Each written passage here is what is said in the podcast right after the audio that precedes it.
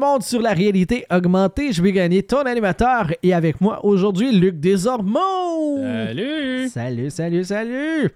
Euh, toi, là, dans euh, la gang des Suicide Squad, ça serait qui euh, ton avatar préféré?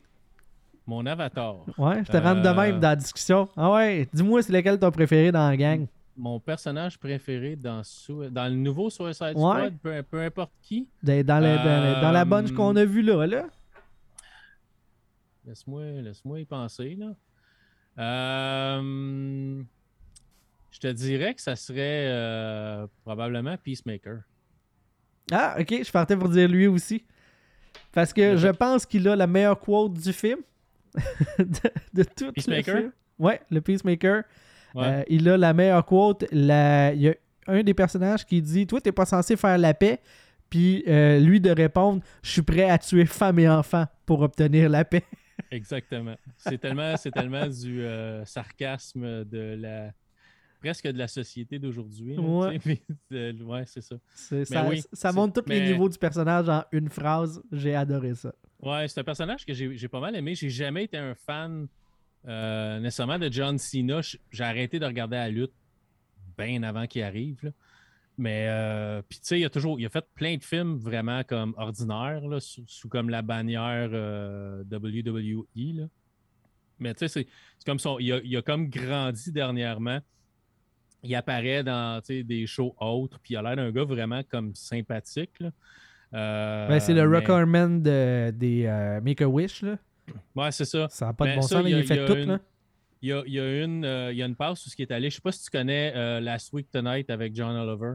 Oui. Euh, c'est un show sur HBO. Puis il était là à un moment donné. Puis il fallait. qu'il- Il était comme Ah, faut qu'on mette plus d'emphase sur tel sujet. Fait que là, il dit pour ça, on a invité un autre John. Puis là, c'est John Cena. Puis pendant tout le long qu'il parle, il est en train de, comme, de enlever sa cravate, déboutonner sa chemise, tu sais, pour montrer son, comme, son six-pack, puis ses Son body. Son, son body, tu sais. Puis il est en train de se déshabiller tout pendant qu'il parle. mais c'est un sujet hyper sérieux, là, mais c'est vraiment drôle parce que pendant qu'il parle du sujet hyper sérieux, il est en train comme de se déshabiller. Puis il est là, puis il dit En passant, savez-vous que moi et John Oliver, on a exactement le même âge? Mais, vraiment pas le même corps. mais c'était vraiment drôle. Puis c'est comme là que j'ai dit Ok, ce, gars-là, il a- tout le monde l'a vu sauf moi, là, mais il y a quelque chose. sais. Puis de le voir dans Suicide Squad, je pense que c'est c'est lui qui a, les meilleures lignes à bien des places dans, le film.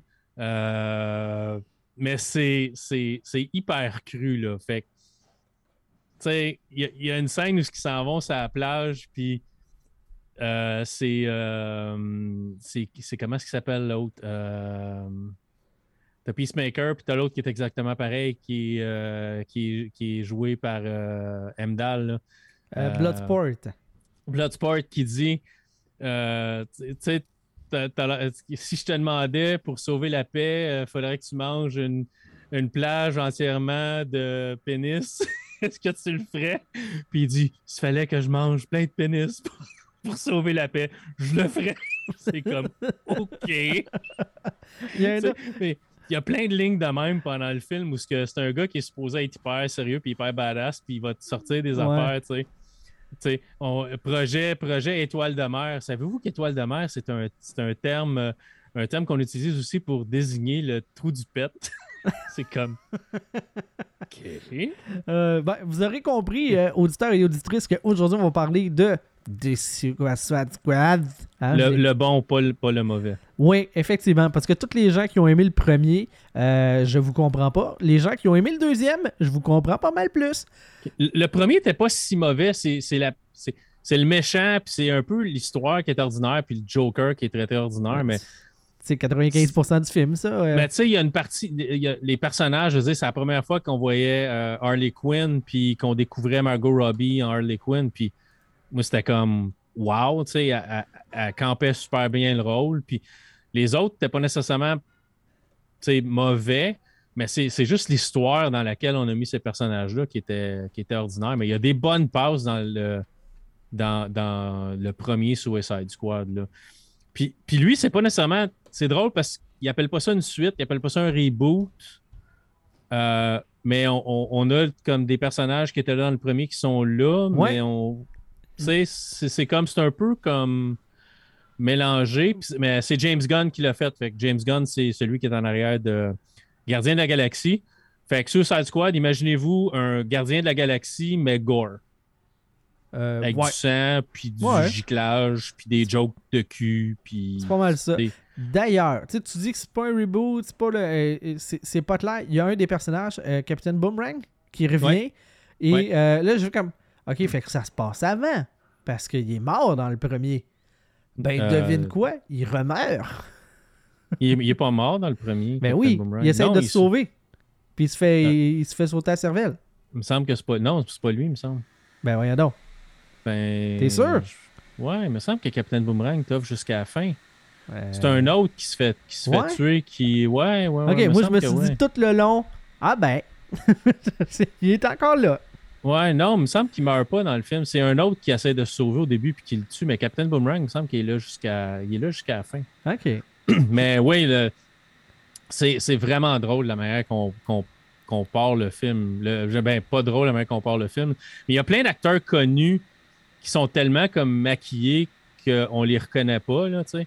Euh, Michael Rooker qui est là-dedans, qui fait Wandu dans, dans Le Gardien de la Galaxie. Il y a beaucoup d'acteurs des Gardiens de la Galaxie qui font comme des caméos, qui sont là, mais sans vraiment que tu le saches, parce que c'est James Gunn, puis il a ramené du monde avec lui. Là. Tu sais, mais Michael Rooker qui fait euh, Wandu, qui est le gars bleu dans Gardien de la Galaxie, Ouais. le, le comme père adoptif de Star-Lord, il est là. Puis il fait un rôle d'un tueur, il a des cheveux super longs, ils l'ont comme vieilli, ben vieilli, je sais pas s'ils Ouais, les cheveux vieilli. longs blonds, là, oui. Les cheveux longs comme blond blanc, puis il a vraiment plein de rides, puis euh, il a l'air d'un, full badass là, qui tue un oiseau à coup de, à coup de- avec une balle en le faisant rebondir euh, au début du film. Fait que tu sais, tout de suite en partant, là, dans le premier cinq minutes, tu sais exactement dans quoi tu t'embarques. Tu le sais que ça va être gore, puis que ça va être tu sais, violent, puis bizarre un peu. Mais c'est du James Gunn à son meilleur. parce qu'avant Gardien Galaxie, James Gunn avait fait un film qui s'appelle Slither. C'est Slither? Ou euh, c'est un film avec une espèce. Non, c'était-tu l'autre ou quelque chose de même? Une bébite qui rentrait dans du monde ou peu importe. Il a fait une coupe d'affaires fuckées aussi avant de faire du Gardien de la Galaxie. Fait que DC, ils ont juste fait confiance. Ils ont dit, garde, fais ce que tu veux. Il y avait vraiment carte blanche. J'étais comme, tu fais ce que tu veux. Puis ça paraît, là, c'est totalement différent du Suicide Squad original. là. Mais c'est ça, tu sais, le frère de James Gunn, Sean Gunn, qui faisait euh, Rocket Raccoon sur le, sur le plateau. C'était lui qui portait le petit saut de verre. C'était euh, c'était un autre qui faisait la voix, là, le gars connu. là. Euh, mais Le gars connu. Le gars connu. là, Bradley Cooper? Ouais, Bradley Cooper. Mais lui faisait le Groot, pas le Groot, mais le Rocket Raccoon sur le plateau. Fait que habillé en vert, à se promener, puis à se faire gratter la tête quand quelqu'un flattait. C'est lui qui était là. Puis il faisait aussi un des ravageurs. Ben, il est dans. Oui, il, vrai. joue deux personnages. Il joue deux personnages dans Suicide Squad. Fait qu'il y y a du monde comme ça qui était dans Gardien de la Galaxie que James Gunn a apporté avec lui parce que c'est du monde de confiance. Ben, un, c'est son frère, là, tu sais. Mais sais, c'est du monde qui avait confiance en, puis il a décidé de les amener dans, dans Suicide Squad. Mais Ouais. vas-y, va- pa- parle-en, ça, ça commence hyper, hyper violent. Ben, ça fou, commence là. un genre de débarquement de Normandie avec une équipe que tu on nous présente euh, grossièrement qui, euh, qui va être là. Et Un peu le montage du premier film où ils se font recruter, là, puis ouais, mais en mode express. un qui là. se fait implanter la puce dans, dans le bas du crâne, qui est Michael Rooker, justement. Ouais. Mais c'est vraiment en mode express parce que attache-toi pas. Euh, à part ben, les Non, personnages que tu connais pas. déjà euh, qui, Ouais. sont, qui sont de retour dans cette équipe-là. Et finalement, ben, euh, embuscade parce qu'il y a un des gars qui a vendu euh, la team. Heureusement! Euh, ben écoute, tous ces gens-là meurent sauf Harley Quinn puis euh, le capitaine Rick Flag. Mais Ouais. heureusement, il y a un autre team, c'est un autre versant de l'île qui débarque eux aussi au même moment et qui vont utiliser la diversion. Euh, et toute cette belle gang-là, Harley Quinn puis Rick Flag, vont se retrouver pour aller. Ils À veulent, dans le fond, euh, OK, grosso modo, parce que c'est un peu décousu aussi comme histoire. là, on nous raconte des affaires euh, dans des différents laps de temps, puis il y a du monde qui part à différents endroits. tu sais. Il y a beaucoup de. On essaie de faire des scènes cool, puis on veut te les présenter, puis le scénario, s'il est d'impact, on le tassera, c'est pas bien grave. Fait Ouais. il y a ce feeling-là dans ce film-là. Mais, grosso modo, c'est un, bon film. Mais En gros, ce qu'on euh, ce qu'on a, c'est qu'il y a un gouvernement qui a été renversé par une révolution, un nouveau comme dictateur euh, qui prend le pouvoir. Il y a sur cette, dans ce pays-là qui est une île, il y a un bunker secret, un genre de tour dans lequel il y a euh, une étoile de mer extraterrestre qui est enfermée. Cette étoile de mer-là, elle fait des genres de zombies parce qu'elle fait des bébés étoiles de mer qui se collent dans la face des, des humains, puis qui sont comme elles-mêmes, mais sous d'autres euh, d'autres visages. Dans le fond, elle fait des zombies qu'elle contrôle par la pensée. Puis plus elle rend. plus elle. Plus elle pique des humains, plus elle a grossi, puis elle peut conquérir le monde. Fait qu'elle est enfermée. Puis là, ben, l'objectif, c'est que les Américains ils veulent théoriquement détruire cette arme-là. Puis on apprend au fur et à mesure que finalement, il y a peut-être un undercover. Ouais. Sans dévoiler le punch de fin, mais tu sais. euh, Ils sont- sont dans un- une ancienne base euh, nazie euh, qui a été repris pour ce projet-là sur, sur, sur, sur, sur ce style-là. là. ouais, Fait que c'est une île genre Cuba, tu sais, c'est ça. euh, mais C'est un pastiche de ça, là, là. euh, où c'est une dictature qui, qui gère le monde finalement. Puis C'est ça, Staros, c'est un peu comme des facehuggers, un peu comme dans euh, Alien, sauf qu'au lieu de pondre un, un bébite dans le corps, puis qui, qui incube, puis qui ressort par la bédaine, puis qui devient un xénomorphe, reste collé après la face, puis tant que c'est collé après la face, il contrôle la, la personne est morte, mais il contrôle le corps de la personne. Exactement. Fait que c'est Staros le conquérant, je me rappelle bien ça. Scaros, euh, Staros the Conqueror, qui l'appelle l'étoile de mer. D'où projet Starfish, référence au trou de pète de John Cena. Mais c'est ça. Mais ouais, c'est. c'est... ben, tu dis, faut pas que tu t'attaches mais à, à des personnes que tu connais. On connaissait Capitaine Boomerang. Puis. Mais il a- il était sacrifiable.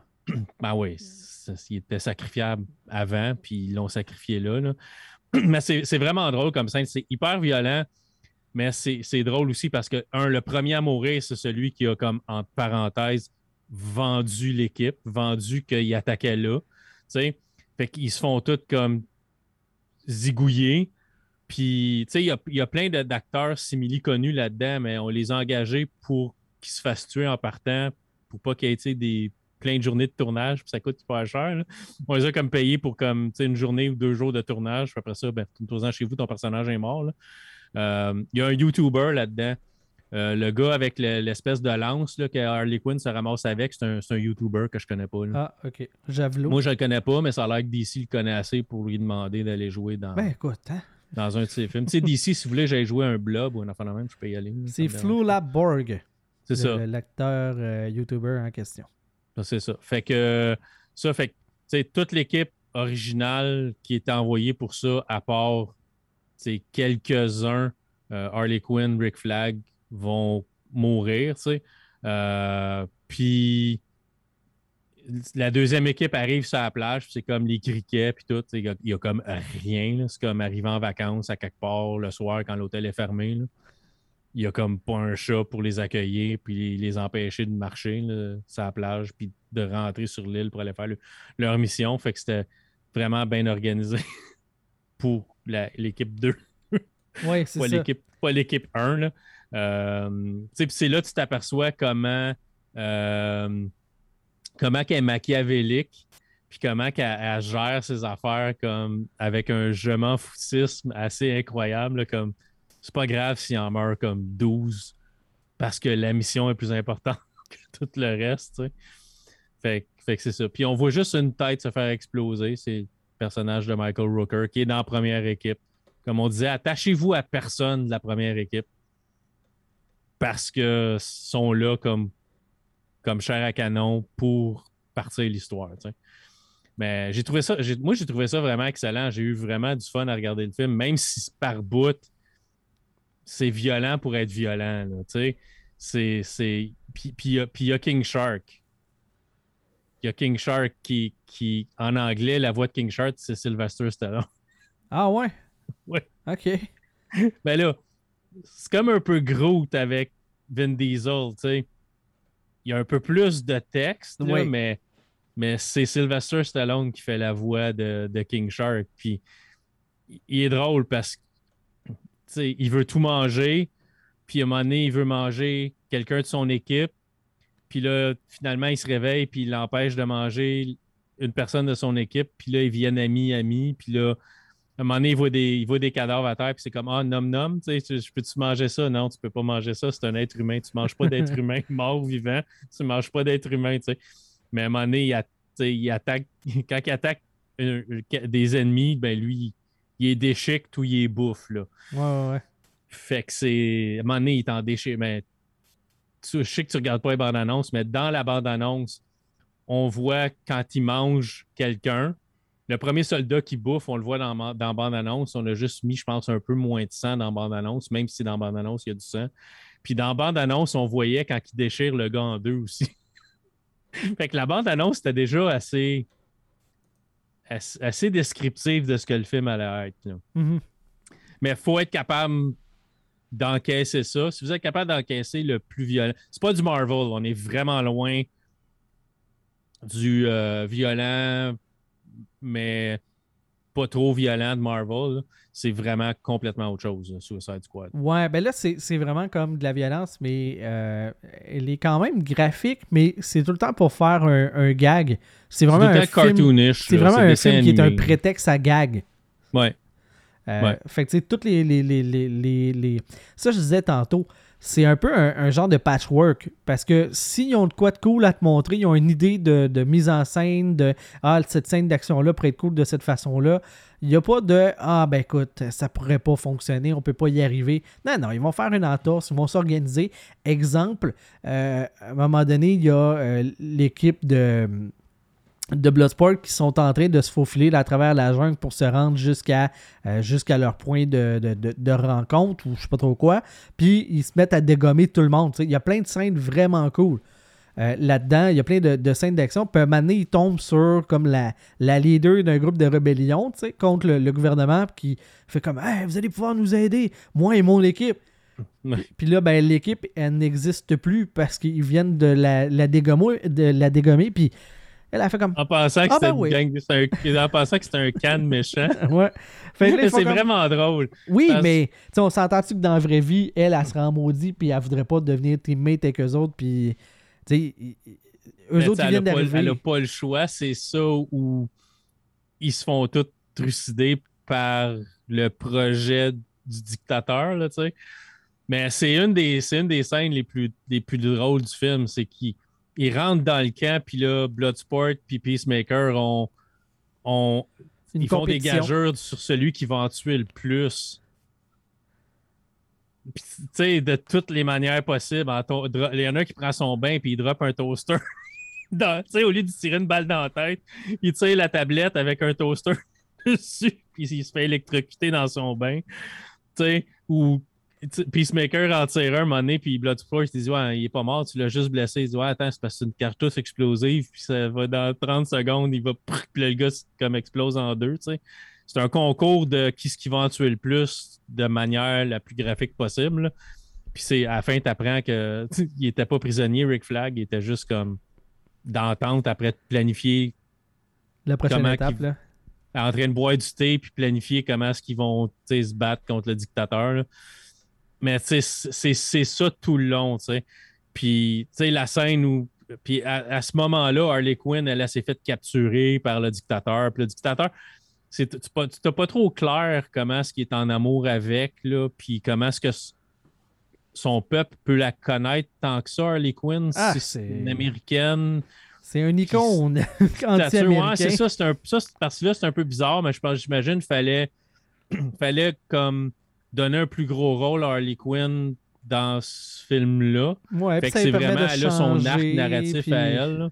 Mais euh, tu sais, quand je te dis, là, des fois, le scénario, on le met de côté parce qu'on a des affaires cool à te montrer, ben ça, c'en est une. L'évasion de la prison, on s'entend. Ah, c'est vraiment cool. oui, c'est vraiment très bien présenté comment est-ce que, comment est que ça se fait. D'ailleurs, as-tu le dictateur après avoir couché avec? Parce qu'il y a une petite affaire qui accroche puis il a dit J'ai appris une affaire dans la vie, c'est quand il y, a, un red flag, tu le tues avant d'avoir des problèmes.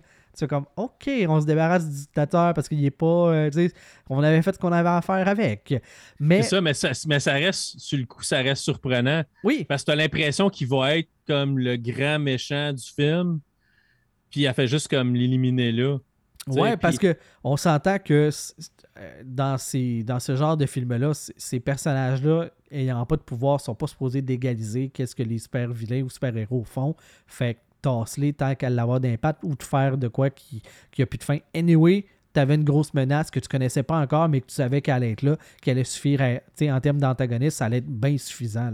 L'armée du général, puis euh, euh, le dictateur, finalement, c'est juste c'est de la chair à canon pour montrer des affaires cool. Mais ce que je partais vous dire par rapport à Harley Quinn, c'est que le scénario, on le tasse quand ça fait pas notre affaire. C'est c'est correct, là. C'est une excuse, ce film-là, à présenter des scènes cool. Ben, elle, elle se ramasse à être capturée par le dictateur. Elle se ramasse super loin de la mission, mais jamais on lui fait sauter le crâne. Non. Parce qu'on en avait besoin. Alors que, écoute, elle s'est pas éloignée rien qu'un petit peu du groupe, là. Elle est, dans la grosse ville, puis tout, puis l'équipe est en arrière, dans la jungle, là. Elle est plus à côté. Mais elle, on la fait pas sauter. Tandis qu'il y a quelqu'un qui sauve euh, au début du film, ça prend deux secondes, il est dans l'eau, il est à 20 pieds du champ de bataille, puis il se fait exploser la tête. Ouais. Ouais, ouais. Ben, c'est ça. Fait qu'on joue avec les règles. Moi, oui, on joue avec les. C'est sûr, on joue toujours avec les règles. on, le dit toujours, puis c'est dans n'importe quoi. Les règles s'assouplissent selon les besoins du script. ouais.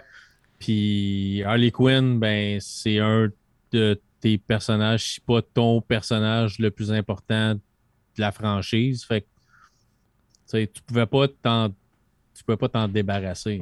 D'ailleurs, cette portion-là de film, là, euh, l'histoire du euh, dictateur avec Harley Quinn, euh, une fois qu'elle tue, je comprends pas pourquoi que eux autres, ils se disent Ah, on va, on va la séquestrer au lieu de l'abattre sur le champ. Ils n'ont pas de raison de ne pas l'abattre là, quand elle n'a pas d'arme, elle n'est pas équipée. Non, ils vont, le mettre dans, ils vont en mettre dans une cage pour lui donner une chance. alors, tu sais, elle vient de tuer le dictateur du pays. Il faut toujours que tu donnes une chance à ton personnage principal de se sauver. Je comprends, mais attends un peu. L'affaire qui me bosse encore plus que ça, c'est que sur le coup, euh, le dictateur vient de montrer comme une cage avec plein d'oiseaux qui offre à Harley Quinn. C'est comme son, son cadeau de mariage, blablabla. Puis le général, parce que jusqu'à maintenant, il a tout le temps été le. Il nous a été montré comme étant le modéré des deux. C'était le dictateur qui était le pas fin, puis le général, il assumait. Mais là, comme ça devient le nouveau vilain, ben cette cage d'oiseaux-là, pour aucune raison, il va les faire brûler. Juste pour montrer qu'il est pas fin. Juste ça, pour te montrer qu'il est méchant. Ça, là, ça me fait penser au vilain dans le premier Ant-Man qui réussit à faire Raptine Chef, qui donne une pichenote dessus pour la faire tuer. Juste parce qu'il n'était pas assez vilain de même de vouloir faire une armée de mini Ant-Man fallait montrer qu'il n'y avait pas de morale. On tue une chèvre, ah ouais, miniature. Voyons donc, qui fait ça? Fallait montrer qu'il était vraiment méchant. Ben, c'est d'un ridicule. Moi, ça, ça me sorti du film de faire comme, bon, ok, on avait besoin de montrer qu'il était pas gentil, façon facile. Vas-y. Ouais, c'est ça, mais ça arrive, ça arrive souvent dans les films. Puis, tu sais, c'est quoi? J'ai regardé, un, regardé un autre film ou une série télé avec, euh, avec ma, ma, femme l'autre jour, puis c'était. On était là, puis. Ouais, ok, c'est pas là, théoriquement, le méchant, là, au lieu de, de jaser, puis de. T'as aucune raison de le laisser en vie, puis t'as une arme pointée sur lui. Débarrasse-toi-en comme là. là. Mm-hmm. C'est ce que tout méchant ferait, mais ils le font jamais parce que s'ils le font, t'as plus de film. Fait tu sais, il y a toujours cette affaire où il faut que tu donnes la chance à ton à ton personnage principal de, de s'en sauver. Mais c'est parce qu'on met toujours les personnages principaux dans le même genre de situation où ils ont besoin de se laisser une chance de se sauver. Ça devient peut-être un peu redondant parce qu'on le sait que c'est toujours la même affaire. Mm-hmm. Mais oui, on fait ça encore avec, avec Harley Quinn. Puis, mais tu sais, tu peux pas tuer Harley Quinn à moins qu'à un moment donné, Margot Robbie décide qu'elle ne revient plus dans ce rôle-là. Puis que là, tu t'en débarrasses peut-être parce que tu recasté plus tard ou peu importe. Là, mais ben, de ce que je vois, c'est gagnant-gagnant euh, pour euh, les deux, là, pour euh, DC et pour Marco Robbie, parce que c'est pas mal ses plus gros rôles, puis pour DC, c'est pas mal elle qui fait vendre. Elle fait vendre un film à elle toute seule. Elle est capable, ouais, c'est une des. des pas, des trois films qu'elle fait vendre. Il n'y a pas beaucoup d'actrices qui font qui sont qui vendent des films à eux autres seules. C'est plate encore aujourd'hui sais, dans le temps, tu avais Angelina Jolie, tu avais Julia Roberts, puis tu en avais plein qui, qui, sont capables de faire vendre des films. c'est plus difficile. On dirait qu'un acteur masculin, c'est toujours plus facile. Tu as toujours comme 20-30 acteurs masculins qui sont capables de vendre un film à eux autres seuls. Puis on dirait que des femmes, mais ça en prend. Il y en a peut-être 5-6 à la fois là, qui sont comme assez importantes pour vendre des films comme ça. Scarlett Johansson en est une, Margot Robbie en est une maintenant. Tu en as plein d'autres, mais on dirait que c'est toujours plus difficile. Fait que c'est sûr quand t'en pognes une qui est capable de soutenir le film à elle seule, puis que le monde va le voir, parce que tu dis tu joues, tu joues dans un monde geek là, où il y a des, des gars frustrés qui n'iront pas voir un film parce que le personnage principal c'est une femme. On peut regarder Star Wars avec euh, Daisy Ridley, le monde il y a du monde qui ont comme c'est pas trippé sur le fait que c'était le personnage principal de la trilogie. il y avait bien d'autres raisons de ne pas être content de cette trilogie-là. autre que, ça, mais il y a du monde qui a encroché là-dessus. fait que tu sais, c'est toujours un peu touché.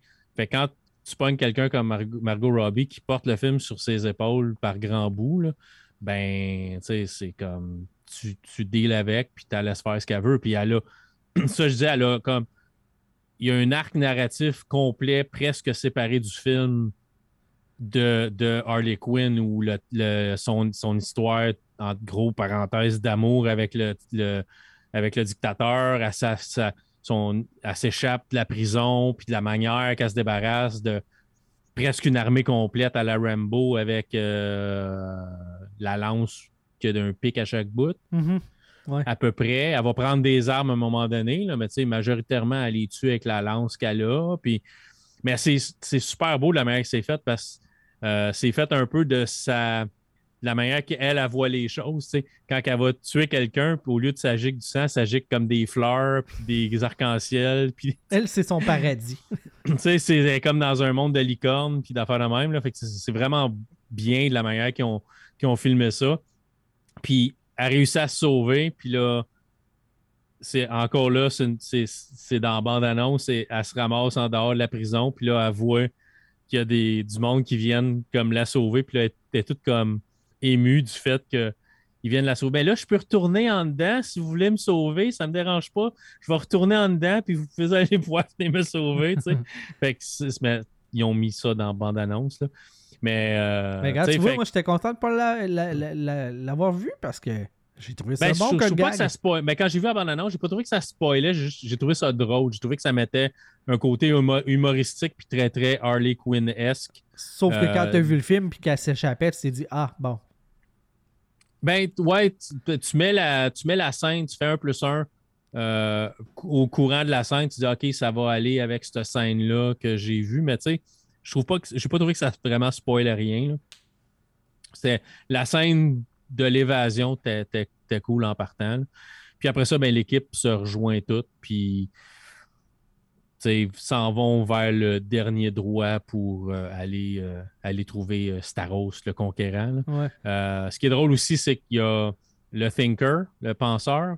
Je sais pas s'il l'appelle le penseur. Oui, ben moi j'écoute en anglais, mais oui, je vois. Le Thinker. Euh, c'est Peter Capaldi, qui est un Doctor Who. Ah, qui, fait le, qui fait le Thinker. Fait que. D'ailleurs, à un moment donné, il le capture. Il y a mon autre citation préférée du film. Euh, la fille Aura, euh, à un moment donné, elle lâche un cas genre Est-ce que vous souhaitez que j'envoie 15 rats forcer le chemin de votre trou de cul Et lui de répondre Vous risquez d'être surpris de ma réponse. oui. oui, je l'ai trouvé pas pire aussi. C'était très bon peux faire ça ou je peux envoyer une série, ça, une série de rats euh, te rentrer dans le derrière, puis tu pourrais être surpris de ma réponse. Ouais, j'ai trouvé ça très bon. Des, euh, c'est des gags en bas de la ceinture, mais c'est des bons ben, gags. Parce que le film est rempli de gags en bas de la ceinture. Mais c'est ce genre de film-là. Fait que. si c'est.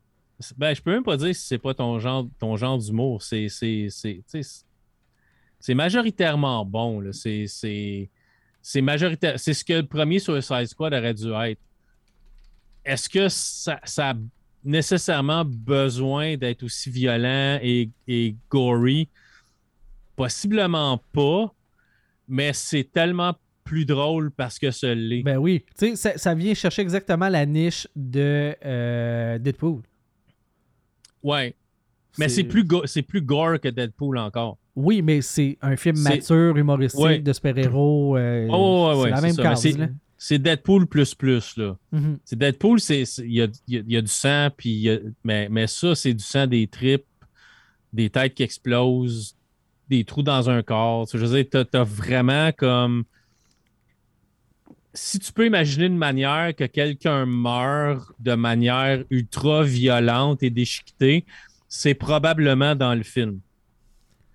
Parce qu'on va se le dire, l'armée du dictateur est comme incroyablement énorme et, et remplie de soldats qui sont là juste pour rajouter des scènes gore dans le film. Ben oui. là. Ah oui, c'est ça leur fonction première. là. Leur fonction, c'est d'exploser, de se faire déchirer en deux, de se faire manger, de, de, de, de- tu sais, il y, a- il y a une scène, il y y a une scène où King, King Shark bouffe quelqu'un, je dirais pas qui, mais bouffe quelqu'un, prend sa tête dans sa main et les yeux bougent encore. Donc la tête est encore vivante. Puis plus tard dans le film, tu vois qu'il se promène, puis il y a comme une grignotine dans ses mains, puis tranquillement, il est en train de manger le con- tout ce qui est peau et tout ce qui est, qui est, qui est comme mangeable après la tête en s'en allant vers sa prochaine mission. Genre, c'est son casse-croûte pendant qu'il marche. Ben oui. Calice! Euh, ben, en même temps, c'est pas. euh, c'est pas. euh, de- Mais c'est de- pas dégueu, c'est juste comme. C'est là. Ouais, c'est pas de la, de la porn gore, là. Non, non, non, Il y, en a là, des films d'horreur que c'est, vraiment de- du gore, ça, gore, là. là, mais ça, c'est, Ouais, sanglant, mais sans être dégueu non plus. C'est toujours ultra, ultra sanglant, mais c'est toujours fait d'une manière humoristique où ce que ça passe mieux, tu sais. Mhm. Euh, tu sais, quand, quand King Shark déchire le gars en deux, vraiment, il, il pogne comme sur le torse, puis il déchire carrément. Pas genre, je t'arrache les deux bras et ton corps tombe à terre. Genre, vraiment, je te sépare en deux, centré presque parfaitement. Là. Puis là, il l'étire, puis ça, c'est comme. C'est comme si c'est comme si c'était comme de la gomme entre les deux. tu sais, Ça s'étire vraiment longtemps. Puis, mais c'est- puis c'est filmé au ralenti. Fait que, tu sais, c'est fait pour être hyper gory, mais c'est fait pour être comme drôle parce que c'est comme, c'est comme impossible. Non, non, ça arrive, là. Tu sais, mais c'est. c'est- Puis c'est au ralenti, puis là, tu le vois comme, tu sais, comme, tu sais, flexer ses muscles pendant qu'il le fait, là. C'est drôle, mais c'est ultra gore.